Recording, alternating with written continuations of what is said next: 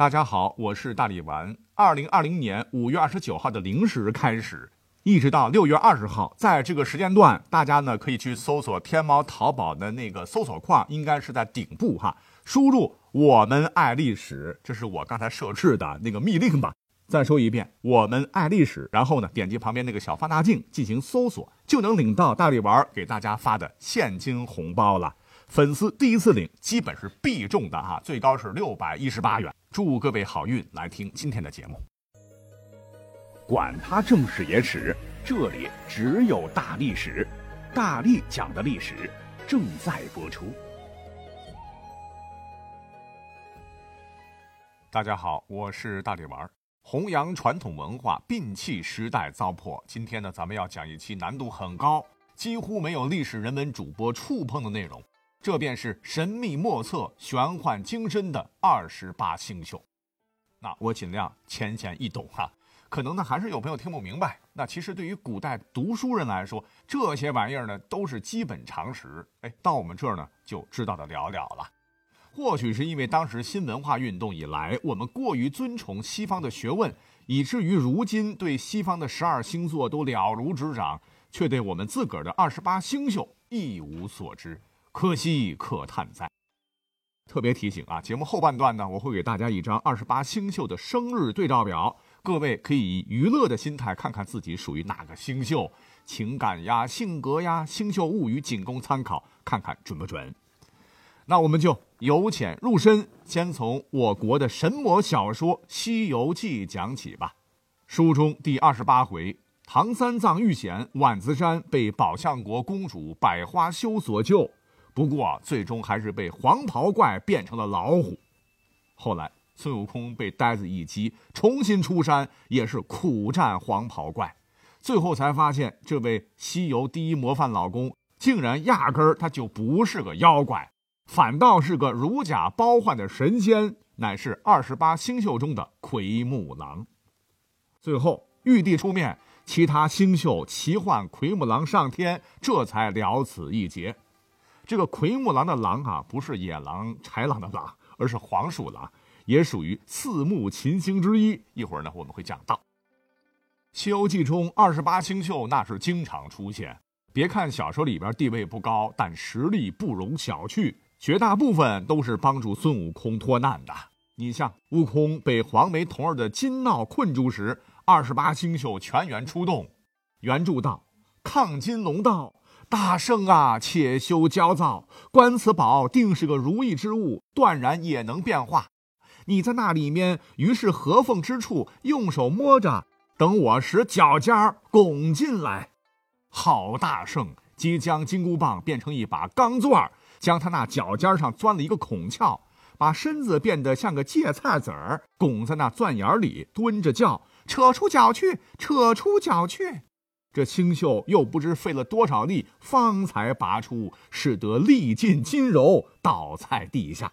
虽然这一回呢，二十八星宿全部出动，但明显是亢金龙立下大功。但是呢，纵观《西游记》，二十八星宿当中，您猜谁出场的次数是最多的？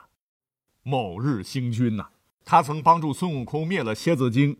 他老母毗蓝婆菩萨还用某日星君眼中炼出的绣花针，帮助孙悟空收服了白眼魔君。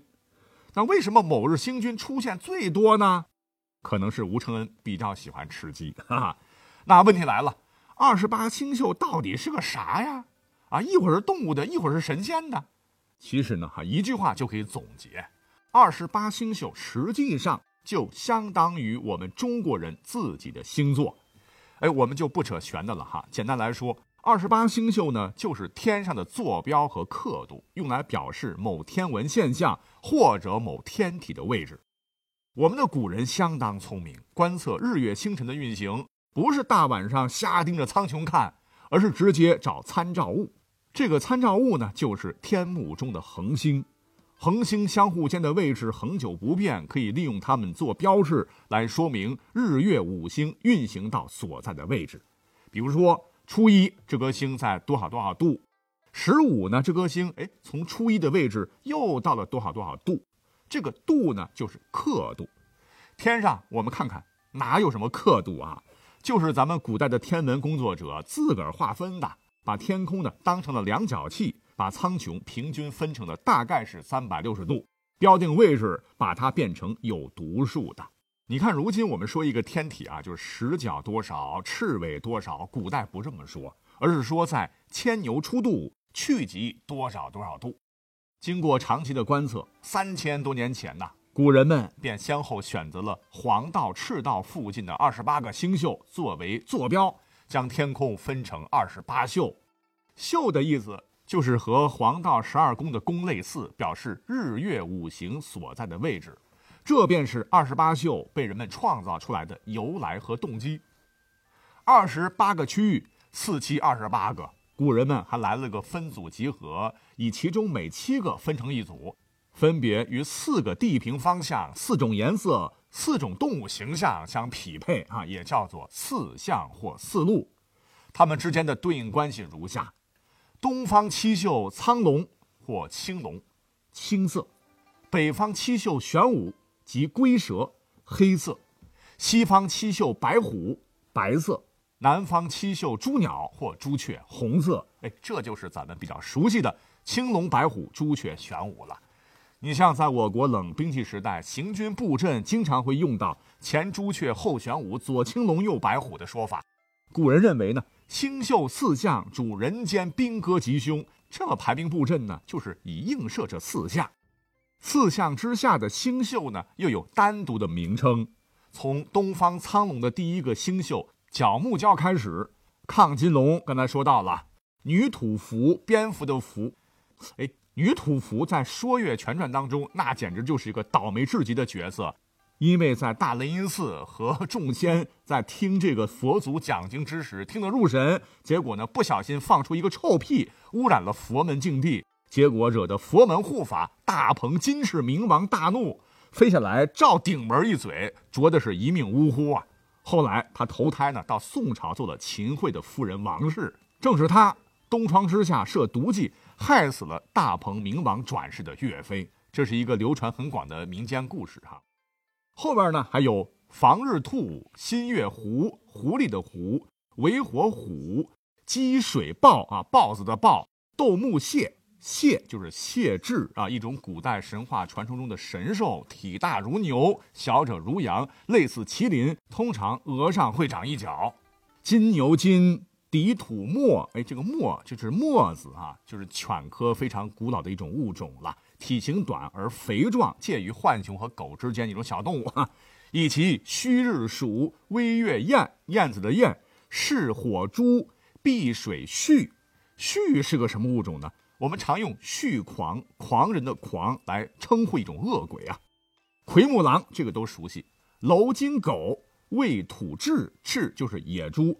卯日鸡，闭月乌，乌鸦的乌，嘴火猴，猴子的猴，参水猿，景木暗，暗就是一种驼鹿，一种大型的鹿。鬼金羊，刘土张，张着傻狍子嘛。星日马，张月鹿，翼火蛇。直到南方朱雀最后一个星宿枕水隐，蚯蚓的蚓。哈，那老祖先呢，还创造性的给二十八星宿中每个呢加入了七曜属性，分别是。日月金木水火土，如同四象，各个星宿呢，经过古人创造性的想象，又各自有各自的动物外形啊，既有现实中的动物，也有传说中的各种神兽。如同刚才我一口气念的，是吧？源源不断的给现代人编小说提供了充足的养料。我们举一个不太准确的例子说啊，比如说我们今天看星座表吧，北半球天空的重要星象北斗七星。和其他星星呢，共同组成了大熊星座，连起来画成图画的话，就是一只大熊的模样。大熊星座就相当于象，而北斗七星呢，就相当是星宿，大概是这个意思。我们以青龙来举例，古人呢为了记忆方便，便简化为角、亢、底、房、心、尾、基。角呢就是龙角，亢就是龙咽喉的意思。底，《说文解字》当中，底至也，从事下着地也，故而底可以理解为前足。房呢，是指龙的胸房；心当然是指龙的心了；尾是龙尾。鸡从字面理解为形状像簸箕一样蜿蜒飞行，那这么一解释，是不是非常的形象生动呢？其他三将：南方朱雀七宿，景鬼柳星张翼轸；西方白虎七宿，魁楼魏卯毕资申；北方玄武七宿，斗牛女虚威士毕。本来呢，都是些奇形怪状的动物神兽。再后来就人格化了啊，就变成了各位长相怪异的星君，就如同《西游记》《封神榜》所描述的那样，那也体现了咱们中国人对自然万物的一种信仰。二十八星宿除了天文，被我们的老祖宗也广泛应用于中国古代宗教、文学以及风水、命理、占卜、择吉、星命等术数中。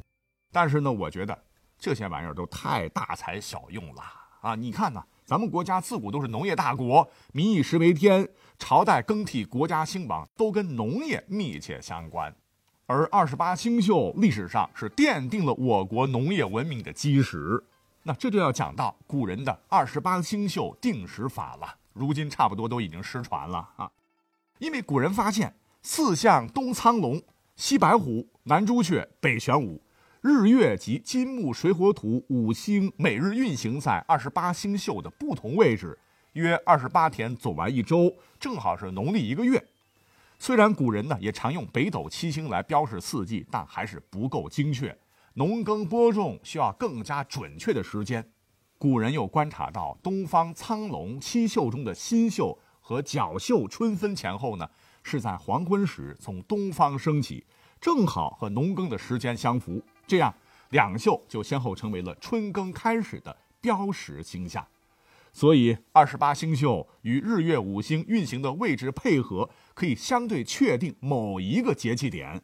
因而呢，苍龙七宿在春耕授时上具有不可替代的标识作用，尤其是新宿和角宿。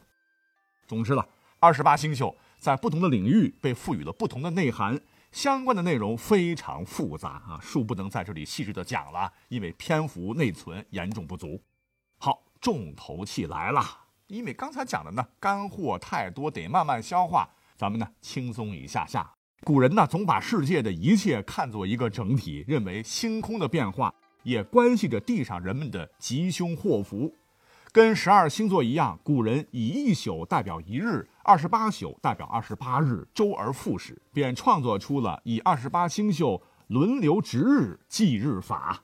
这样的话呢，各位可以用自己的农历生日去做对比，看看自个儿到底属于个哪一个星宿啊？比如说，十二月二十二号到一月二号为牛宿，一月六号到一月十九号为女宿。一月二十号到一月二十九号为虚秀，一月三十号到二月八号为微秀，等等等啊，一直到十二月八号到十二月二十一号为斗秀。每个星宿跟十二星座一样，也有着不同的性格说法。像牛宿生人，其性格急躁，喜怒皆形于色，天性乐观，喜好文艺，在乎他人的看法，然而呢又不善于听从他人建议。牛宿的人对感情专一，具有很强的韧性。对每段恋情都非常认真，绝不会把感情当儿戏。牛秀的真爱方位为西北，吉祥物是公牛。还有女秀生人，则思考敏捷，乐于助人，适合学习专门的技能，为了自己的信念会努力奋斗，呃，等等等吧。我呢为人民服务，哈，把表格和星宿物语全都发到节目介绍里了，准不准？各位全当娱乐吧，拜拜。